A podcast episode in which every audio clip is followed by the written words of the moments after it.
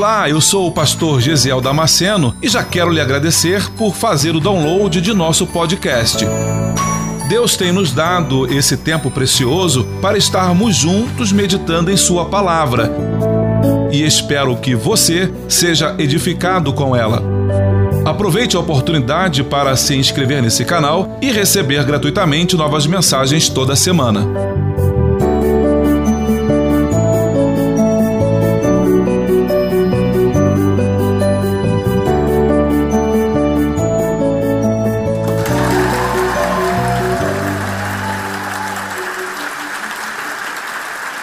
E era toda a terra uma mesma língua e de uma mesma fala.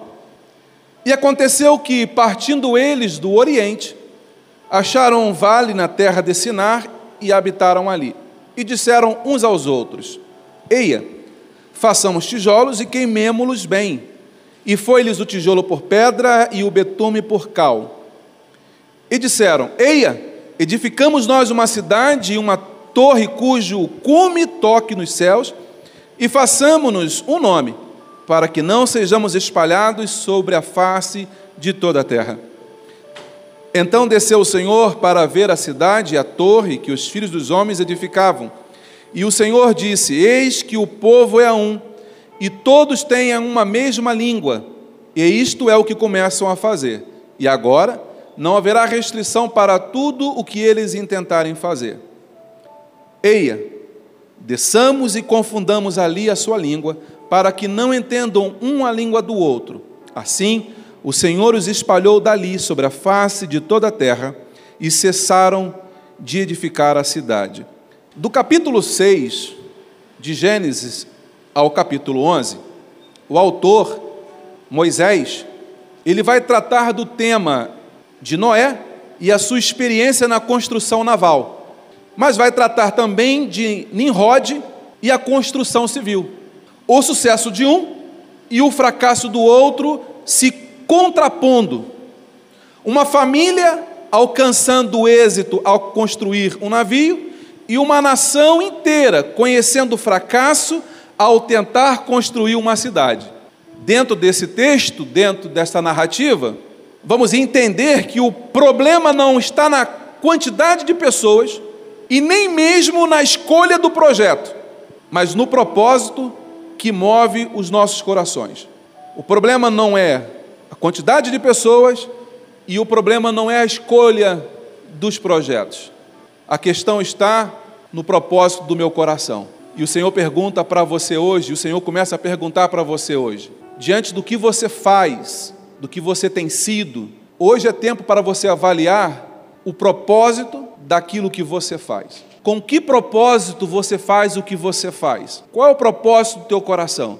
Porque se o teu propósito for bom, não importa se você é uma família pequena, Deus vai te dar graça e você vai ter êxito no teu projeto. Deus nesta noite está vindo observar o coração de cada um de nós e todos os nossos projetos para o começo desse ano. Agora, no começo do ano, é um ano que a gente é um, é um período em que a gente começa a fazer e apresentar muitos projetos. Eu mesmo tenho, já fiz os meus projetos lá em casa, compartilhei com a família, nós compartilhamos uns com os outros. Tenho as minhas metas de, de leitura, estou é, tentando manter um pouquinho a boca fechada para ver se eu entro no peso que eu preciso estar por causa da minha idade, da minha altura. Então, tem um monte de metas que eu já estou definindo no começo do ano. E o propósito do meu coração é que eu chegue no final do ano e diga assim: cumpri todos os meus projetos, ou pelo menos consegui cumprir a maioria deles. O problema é que tem gente que começa assim, né? Vou fazer um cursinho de inglês, vou fazer faculdade, vou emagrecer, vou fazer, papai. Daqui a três meses a pessoa, vou começar a ler a Bíblia toda a partir desse ano, pastor. E aí quando chega março, a pessoa já não sabe nem onde está mais, não sabe nem onde está a Bíblia, quanto mais continuar na leitura dela. O primeiro texto que nós lemos o versículo 1, ele fala sobre uma mesma língua e uma mesma fala. Isso significa dizer uma coisa: Deus construiu o homem, Deus fez o homem e a mulher com o propósito de unidade.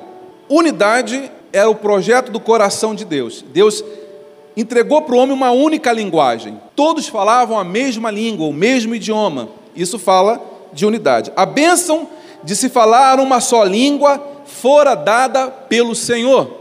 Se você conversar com alguns da área de estudos aí avançados, na área de linguística, você vai ver que todos eles concordam com uma coisa: a língua, todas elas derivam de apenas uma.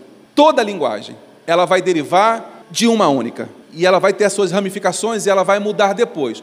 Mas eles dizem, todas elas começaram a partir de uma. Isso dá um testemunho do que nós acabamos de ler aqui nesta noite, porque a Bíblia diz que no princípio todos falavam uma mesma língua. Isso fala de unidade. Os versículos seguintes vão, vão mostrar algumas coisas para mim que eu preciso estar atento para essas informações, para que eu possa crescer com elas, para que eu possa ser moldados, mudados e transformados por esta palavra. O versículo 2, ele diz que eles chegam no lugar, num vale, e ali eles observam e descobrem que ali é um bom lugar para construir uma cidade, e é o que eles fazem. O versículo 3 mostra a estratégia deles. E disseram uns aos outros: Eia, façamos tijolos e queimemos-los bem, e foi-lhe o tijolo por pedra e o betume por cal. Eles estavam construindo algo que fosse a prova d'água. Lembra que os versículos anteriores, o capítulo 6, vai falar de Noé, da construção náutica, da experiência que o homem teve, sua primeira experiência, com o afogamento da humanidade, salva a família de Noé. O homem sai da arca, começa a se multiplicar, vai crescendo, vai crescendo, e a história do que eles passaram, de quanta gente morreram, continua sendo contada. O povo, sobre a regência de um homem chamado Nimrod, chega à conclusão que não é bom a gente ficar aqui e se espalhar, porque juntos somos mais fortes. E eles decidem fazer uma, uma cidade e uma torre que vá até o céu. E aí o texto diz para mim e para você o material que eles usam. Eles usam barro no lugar de pedra. O local, o local não tem pedra, mas eles pegam o barro e assam tanto barro que o barro chega a virar uma pedra. E aí eles pegam um piche ou betume e começam a selar por dentro e por fora das paredes com esse material, com piche, com petróleo. O que eles estão fazendo é betumando a parede das cidades e betumando as paredes da torre. Eles estão fazendo com que essas paredes sejam a prova d'água. Por quê? Porque eles tinham medo de uma outra inundação que viesse a dizimar o povo. Aí eu encontro já um primeiro problema nisso. Qual foi a palavra de Deus para Noé? Qual foi o pacto de Deus com Noé? Deus falou: Noé, a minha aliança contigo, que eu estabeleço aqui hoje, é que nunca mais eu vou destruir o homem com água. E como prova disso, da minha aliança, do meu pacto, eu coloco no céu o meu sinal. E aí Deus coloca ali o arco, isso mesmo, o arco-íris. O arco-íris é colocado no céu como um, uma metade de uma aliança. Mas se você olhar na água, se ele estiver no meio de uma lagoa de um mar, você vai ver que o arco ele se completa na face da água como se fosse uma aliança.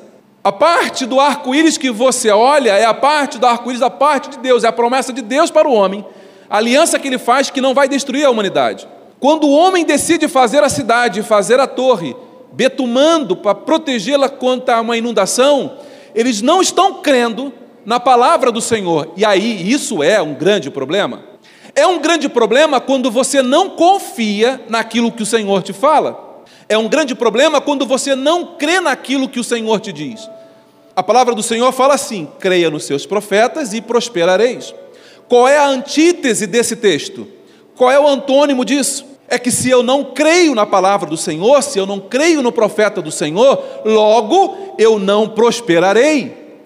Não vou prosperar por uma única razão, porque como eu vou prosperar se eu não crer naquilo que o Senhor falou? Eu estou dizendo nas entrelinhas o seguinte: Deus, eu acho que ou tu está mentindo para mim, ou tu não está bem certo do que tu está dizendo. Eles construíram água à prova d'água. Você lembra de Gênesis no capítulo capítulo 6, aí no versículo 14, o texto diz que Noé pega o betume e ele passa na arca, por dentro e por fora, para vedar a arca, para que a água não entre dentro da arca e o povo, ele não vira um submarino, né? Êxodo no capítulo 2 e versículo 3, você vai ver a história de Joquebede, a mãe de Moisés. que para salvar o filho, por causa da ordem de Faraó, o texto diz que ela pega o, o cesto de Moisés e ela vai betumar o cesto, ela vai passar betume em volta do cesto para tornar o cesto impermeável. Vai estar fazendo ali um pequeno barquinho para Moisés. Gênesis no capítulo 11 e o versículo 3 diz que o povo pega esse mesmo material, betume, e começa a colocar nas paredes da cidade e nas paredes da torre. Mostra que o homem não acreditou na promessa de Deus de que nunca mais inundaria a terra. Uma torre à prova d'água foi feita para proteger o homem contra um dilúvio futuro. Quando nós damos os nossos jeitinhos, nós mostramos claramente que não cremos na promessa do Senhor. Quando Deus fala algo com você e você começa a dar um jeitinho para tentar ajudar Deus, você está deixando muito claro que você não confia 100% no que Deus falou com você. Na continuidade do texto, ele vai dizer que e disseram: Eia, edificamos nós uma cidade e uma torre cujo toque, cujo tu, o cume toque nos céus, e façamos para nós um nome para que não sejamos espalhados sobre a face de toda a terra. Construir uma cidade e uma torre fala de projetos. Nesta noite nós estamos aqui para o Senhor falar comigo e com você a respeito de todos os projetos que você tem no teu coração para esse ano. Todos os projetos que você tem a curto, médio e longo prazo. Quais os projetos que você tem para esse ano? Quais os projetos que você tem para daqui a três anos? Quais os projetos que você tem para daqui a cinco anos? O que Deus está tentando falar com você nesta noite é que Deus tem interesse em que você apresente para Ele todos os teus projetos. Deus quer conhecer todos os teus projetos. Apresente para o Senhor cada um dos seus projetos. Pai, eu quero te apresentar o meu projeto. O projeto do meu coração para curto prazo é esse aqui, para médio prazo é esse, para longo prazo é esse aqui. Comece a apresentar para o Senhor os seus projetos, porque Deus tem interesse no êxito de todos os teus projetos. Você pode dizer amém? amém? Provérbios no capítulo 19 e 21 diz assim: Muitos são os projetos do coração do homem, mas o que prevalece é o propósito do Senhor. Todos os teus projetos você pode ter todos eles, mas o que vai prevalecer é o propósito do coração de Deus. Por quê, pastor? Porque Deus sabe o que é melhor para você. Deus sabe que o que Ele vai te dar vai ser bênção na tua vida. Não, não, não me responda isso nesta hora. Não, não, não responda isso para mim. Mas responda para você. Quantas pessoas, eu conheço algumas, quantas pessoas você conhece que depois de prosperarem, depois de crescerem, depois de, de conseguirem conquistar as coisas na vida, deixaram o Senhor Jesus. Quantas pessoas que depois de passar a vida inteira andando a pé, e aí Deus abençoou com um carro, agora ele não quer vir à igreja porque vai sujar o carro que acabou de limpar. Está chovendo, pastor, estava chovendo. Aí eu ia sujar o carro. Sabe quanto custa uma lavagem, pastor? 40 pila. Construir uma torre, uma cidade. Qual é o projeto que está no teu coração? Qual é o projeto? Qual é o teu projeto de vida? Qual é o projeto para a tua família? Pastor, o meu projeto esse ano é o conseguir uma casa própria. O projeto para o meu coração esse ano é o, é o conseguir sair do aluguel. Pense comigo, será que Deus quer você vivendo no aluguel? Sim ou não? Não. Deus quer você com a tua casa própria. Deus quer você com a tua casa própria. Você que não tem casa própria, Deus tem um desejo de que você tenha uma casa própria. É um projeto bom. Apresente os teus projetos para o Senhor nesta noite. Qual é o projeto do teu coração? Isso tem que estar bem definido para você, tem que estar bem esclarecido. Porque, irmãos, tem pessoas que não sabem o que querem. Pegue um papel, coloque no papel o que você quer. Seja específico com o Senhor.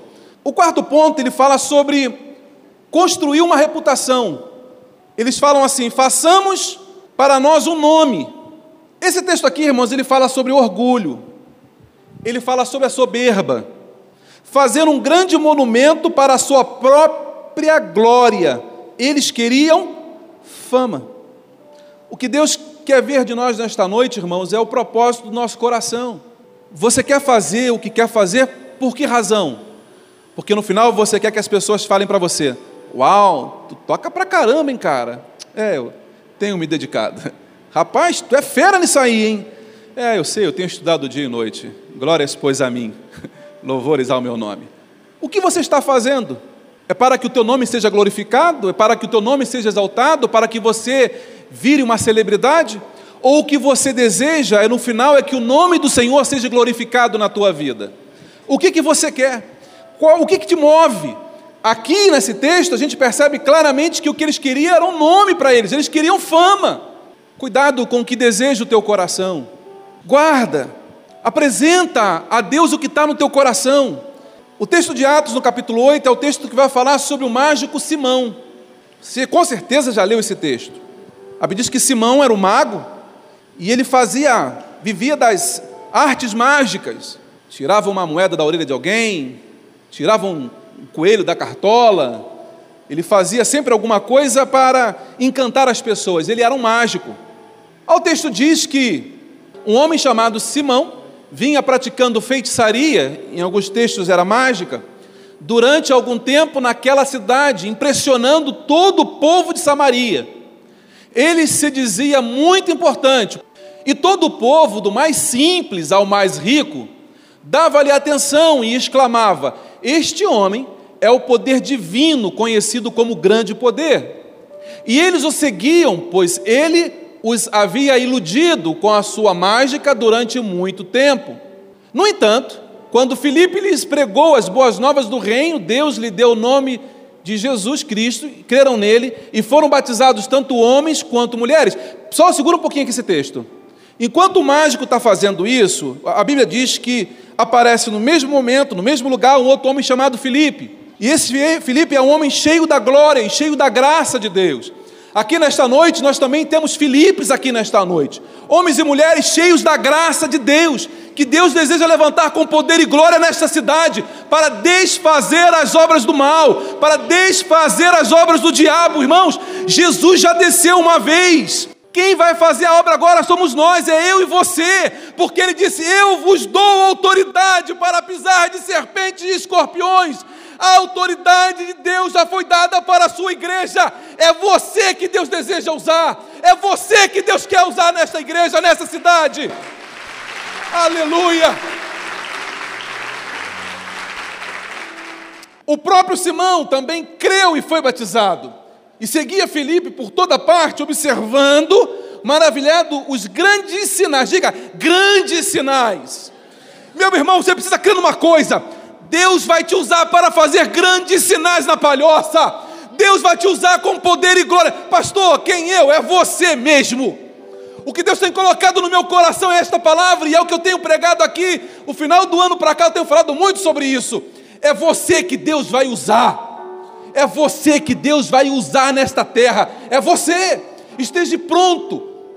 Alguém vai bater na tua porta de madrugada. Ô, ô, ô fulano, você é crente, não é? Sim, eu sou crente. Minha filha está tá passando mal lá, estou com medo de morrer. Você não é crente, ora lá por ela. Você vai levantar com medo, mas você vai.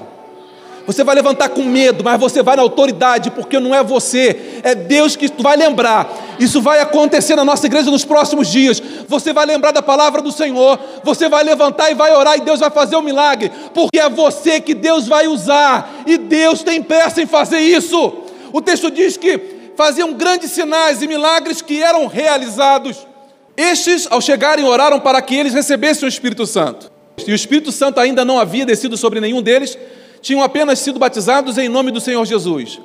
Então Pedro e João lhes impuseram as mãos e eles receberam o Espírito Santo. E nisso está Simão do lado olhando e vendo. Uau! Esse tal de Pedro, esse tal de João estendeu a mão e o Espírito Santo desceu sobre eles. Caramba! Aí o versículo 18: Vendo Simão que o Espírito era dado com a imposição de mãos dos apóstolos, ofereceu-lhes dinheiro. Cara, eu quero comprar isso aí. Caramba!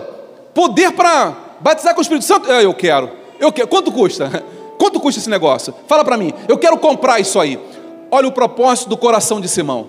Por que ele queria comprar o poder, a autoridade, para levantar as mãos e as pessoas serem batizadas com o Espírito Santo. E disse: Dei-me também este poder, para que a pessoa sobre quem eu puser as mãos receba o Espírito Santo. Pedro respondeu: Pereça com você o seu dinheiro. Você pensa que pode comprar o dom de Deus com dinheiro? Qual era o propósito do coração de Simão? Era enriquecer e fazer fama dentro da casa do Senhor. Deixa eu dizer uma coisa para você aqui nesta noite. Deus conhece o teu coração. Se o propósito do teu coração for apenas para você, para você enriquecer, para você poder ser grande, famoso, esquece. Deus vai contemplar o propósito do teu coração. Deus vai olhar para o propósito. O que, é que você quer com isso? É ostentar? Você quer vir cantar no louvor para quê? Para as pessoas, quando acabar o culto, falar: Não, você canta para caramba, hein? Nós éramos do Rio de Janeiro, cantávamos num grupo de mocidade. Tínhamos dois grupos de mocidades na igreja. Tinha um grupo, o grupo Rai e o grupo Elohim. Todas as vezes que um dos grupos cantava, descia do púlpito assim. E aí, o que, que tu achou? Arrebentamos hoje, né? Arrebentamos, né? Uau! Pô, fiquei a semana inteira ensaiando esse solo, cara. Arrebentei, né? Yes! É para isso? É para isso que você quer cantar? Você quer pregar para quê? Você quer ser um pregador? Para quê? Para no final alguém bater nas costas e falar: Ó, oh, pre... deixa eu dizer uma coisa para você. A vida da gente, ela não se resume nesse tempo que a gente passa no altar. Tu não sabe o preço que a gente paga aqui embaixo. Você não sabe o preço que a gente paga aqui embaixo. Quantas noites acordando de madrugada para orar por alguém, para orar por uma família, para clamar por alguém. Deus quer olhar o propósito do teu coração. Nesta noite, comece a, a trazer à memória qual é o propósito do teu coração. O que está no teu coração? Por que você quer fazer o que quer fazer? 1 Coríntios, no capítulo 10, versículo 31, diz assim: Portanto, quer comais, quer bebais, ou façais outra coisa qualquer, fazei tudo para a glória de Deus. Tudo que você for fazer, faça para que o nome do Senhor seja glorificado. Se você vai cantar, espere que as pessoas sejam curadas enquanto você canta. Se você quer pregar a palavra, espere que as pessoas sejam transformadas pelo poder da palavra. Olha, isso é uma coisa para você, querido. Comece a pensar no que você quer fazer. É para que o nome do Senhor seja glorificado? É para que o nome dele seja exaltado na tua vida? Quando você alguém traz uma palavra para você, você fala, glória a Deus. Pastor, que palavra que eu precisava ter ouvido naquela tarde. Pastor, aquela irmã veio lá, me deu um abraço. Glória a Deus, que abraço abençoado, pastor. Foi só um abraço, mas o propósito do abraço foi transmitir vida, foi transmitir graça, foi transmitir unção. Aí um abraço que seja, já faz toda a diferença. Quantas pessoas já foram alcançadas da igreja por causa de um abraço? Quantas pessoas foram impactadas porque chegaram na igreja e alguém falou: Posso te dar um abraço? E é, pode. E naquele abraço ali, você foi restaurado, você foi reavivado, foi reanimado. Porque, irmãos, não importa o que você está fazendo, mas se você faz que é para o Senhor ser glorificado, aí, meu irmão, se prepare, se prepare, porque coisas maiores ainda virão. Uma família obediente constrói uma arca, um povo desobediente é impedido de construir uma cidade. O problema não está na quantidade das pessoas e nem na escolha do projeto, mas no propósito do coração do homem. Provérbios capítulo 16, e eu quero ler isso com você. Provérbios capítulo 16. Eu gosto de dar referências porque eu tenho esperança de que você anote isso para durante a semana você ler em casa. Por essa razão que eu gosto de dar referências que aí você tem a chance de, de ler em casa. Versículo 3 diz assim: Confia ao Senhor as tuas obras. Outra versão diria: Confia ao Senhor os teus projetos, e os teus pensamentos serão estabelecidos, e os teus propósitos serão estabelecidos. O Senhor fez todas as coisas para o seu próprio fim, até o, ímpio para o dia do mal. O coração do homem considera o seu caminho, mas o Senhor lhe dirige os passos. Você tem apresentado para o Senhor os teus projetos? Hoje é uma noite em que nós vamos apresentar para o Senhor os nossos projetos aqui no altar do Senhor. Ana, um dia ela veio até o altar e ela apresentou o projeto dela, o projeto de vida dela. Ela falou: Senhor, eu quero um filho para tirar de mim a afronta. Eu quero um único filho. E se tu me der este único filho, eu te devolvo para que seja teu, para trabalhar na tua obra. Eu quero um único filho. Ela trouxe o projeto dela no altar. E Deus olhou para ela, olhou para o projeto dela, olhou para o propósito dela e falou: Filha, eu te abençoo nesta noite, te abençoo hoje. abrir no teu ventre. E você não vai ter apenas um filho, você terá outros filhos também. Que Deus quer conhecer o teu projeto nesta noite. Pastor, mas o meu projeto é, é grande. Não importa se ele é para construir uma arca ou se é para construir uma cidade. Não importa se o teu projeto é um projeto para construir uma cesta que vai flutuar na água, ou se o teu projeto é para derrubar muralhas. O que importa é que nesta noite o teu projeto seja apresentado para o Senhor. O que você está fazendo é para que o nome do Senhor seja glorificado? Se esse é o projeto do teu coração, ah, meu irmão, esse ano, esse ano, nós não teremos tempo para contar tantos milagres que Deus vai fazer neste lugar. Vai faltar tempo para contar. O propósito de unidade, para que não sejamos espalhados, era uma falsa unidade, apenas para não obedecer ao Senhor. Por que eu estou dizendo isso? Porque se você pegar o texto lá, quando Deus falando com Noé, Deus fala assim: Noé, multiplique-se e espalhem por toda a terra. O propósito do coração de Deus para Noé é que, a, que o povo se espalhasse pela terra. O propósito do coração de Nimrod era que eles ficassem juntos.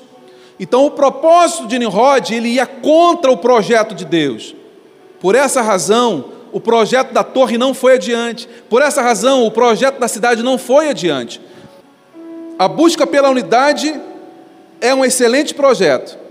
Mas qual é o seu propósito nela? Quando você se junta com outra pessoa, você se une com outra pessoa para falar mal de uma terceira, Deus não está nisso. Deus não está nisso. Quando você se junta com alguém para derrubar uma terceira pessoa, para falar, para difamar, Deus não está nisso aí. Quando o propósito de se ajuntar é esse, esquece.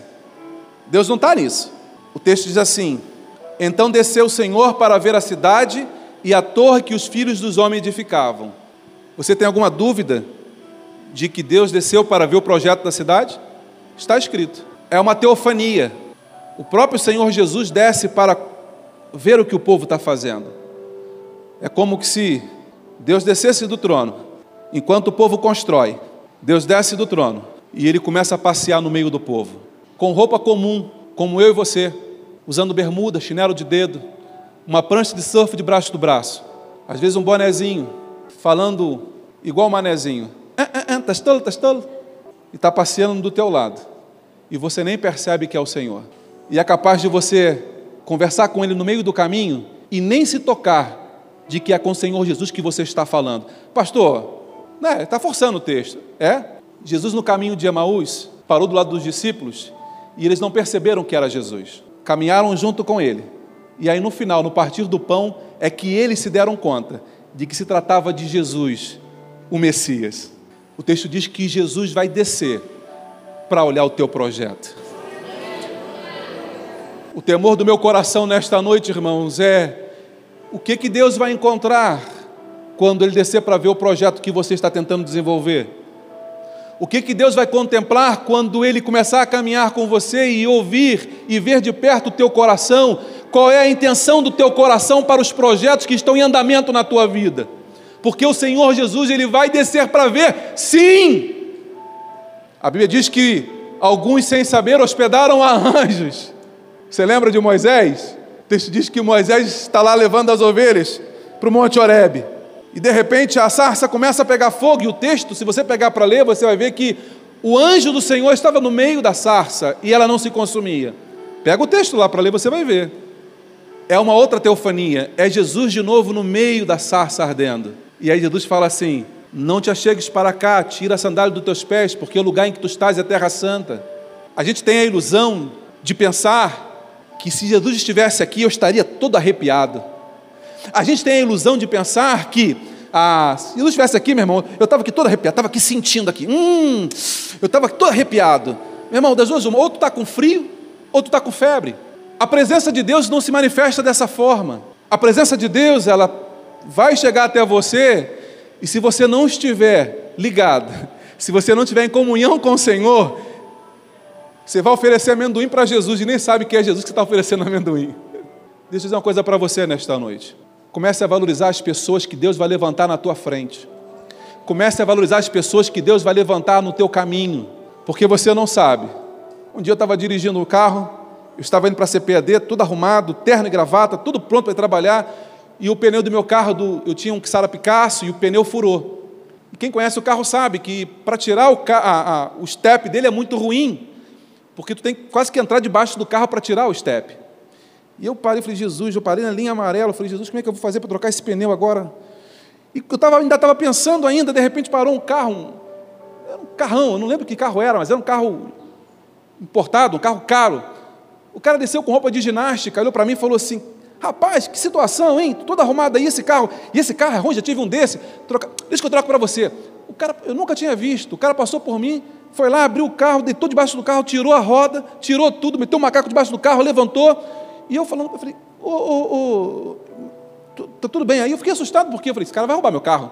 Rio de Janeiro, eu falei, esse cara quer trocar de carro, ele roubou aquele ali, vai trocar isso aqui, vai fugir no meu, vai fugir no meu. E eu falei, não, cara, pode deixar que eu. Não, tá tranquilo, estou acabando aqui já, já estou acabando. Ele acabou, trocou o carro, tirou, guardou, guardou o macaco, guardou o step. Olha, depois o senhor procura uma borracharia e enche para poder não dar problema. Olha, tchau. Entrou no carro e foi embora. Eu fiquei olhando para ele assim, eu falei, Jesus. Eu entrei no carro e fui embora, nunca mais vi. Não tinha visto antes e nunca mais vi depois. Deixa eu dizer uma coisa para você, querido. Naquele dia nós teremos grandes surpresas, naquele dia. Naquele dia nós teremos grandes surpresas. Sabe aquele dia, Gesiel, que eu fui falar com você e você virou as costas para mim? Não, não era o Senhor, não, era eu sim. Não, era um cabra. Não, não. Senhor, quando é que nós fomos te ver? Tive fome e não me deste de comer. Tive frio e não me vestistes. Quando foi, Senhor, que não fizemos essas coisas? Quando vocês olharam para o pequenino e não fizeram isso, deixaram de fazer para mim. Quando vocês fizeram isso para um pequenino, foi para mim que vocês fizeram. Deixa eu dizer uma coisa para você, querido. Você vai começar a experimentar coisas extraordinárias de Deus. Você vai começar a viver experiências tremendas a parte de Deus. Porque Deus, quando fala alguma coisa, Ele está trazendo alerta ao seu povo. O Senhor não fará nada sem antes avisar os seus profetas. Deus está dizendo o que Ele vai fazer. Se prepare para grandes experiências em Deus esse ano. Se prepare para grandes experiências de Deus. Deus está dizendo, Deus vai fazer. Em algum momento Deus vai descer para ver o que e como você está fazendo as coisas. Aí, aos irmãos da igreja aqui, aos obreiros da casa do Senhor, eu preciso dizer isso para vocês. Vocês não são meus funcionários. Nós somos funcionários do Deus eterno. Eu não sou o patrão de ninguém na igreja. Eu não sou o patrão de ninguém. Eu sou o pastor junto com vocês para conduzir o rebanho do Senhor. Então, quando você não faz a obra do Senhor com o coração reto, cheio de vontade, sabendo a quem você serve, não está fazendo o seu melhor para o Senhor. E Deus vai ver isso. Quando marca o ensaio do louvor, e eu fico acompanhando aqui, embora não participe, fico olhando. Tem gente que não vem ao ensaio e não dá a menor satisfação porque não veio. É por isso de louvor? Quando você começa a entender para quem você trabalha, quando você começa a entender a quem é que você serve, a nossa vida começa a tomar um outro rumo, começa a tomar um outro. Ah, pastor, eu fui lá, eu fiz, eu fiz, mas ninguém me deu um tapinha nas costas. Meu irmão, entenda para quem você trabalha. Qual é o propósito do teu coração? É ser ovacionado pelos homens, receber tapinha nas costas, ou naquele dia receber o teu galardão? Qual é o propósito que está no teu coração? O que, que você quer do Senhor? Você quer um tapinha nas costas porque você fez alguma coisa? Aí o texto diz assim, versículo 7: desçamos e confundamos. O texto está dizendo que quando Deus desce e ele olha o que o homem fez, meu Deus, 9,15. Quando Deus olha aquilo, Deus acaba com o projeto do homem. Deus finaliza o projeto do homem. Tem muitas torres acabando pela metade porque você não entendeu qual é o projeto de Deus. Porque você ainda não definiu bem o seu propósito. Porque o teu propósito está errado. O teu projeto é bacana, mas o teu propósito é errado. Que nesta noite a gente possa apresentar para o Senhor os nossos propósitos. Que nesta noite a gente possa apresentar para o Senhor todos os nossos propósitos, todos os nossos projetos. E eu tenho certeza de que Deus vai cumprir tanto em mim quanto você o propósito do nosso coração. Amém? Eu quero orar por você nesta noite. Você acabou de ouvir mais um podcast. E se você foi edificado com essa mensagem, compartilhe com outras pessoas. Até o próximo encontro.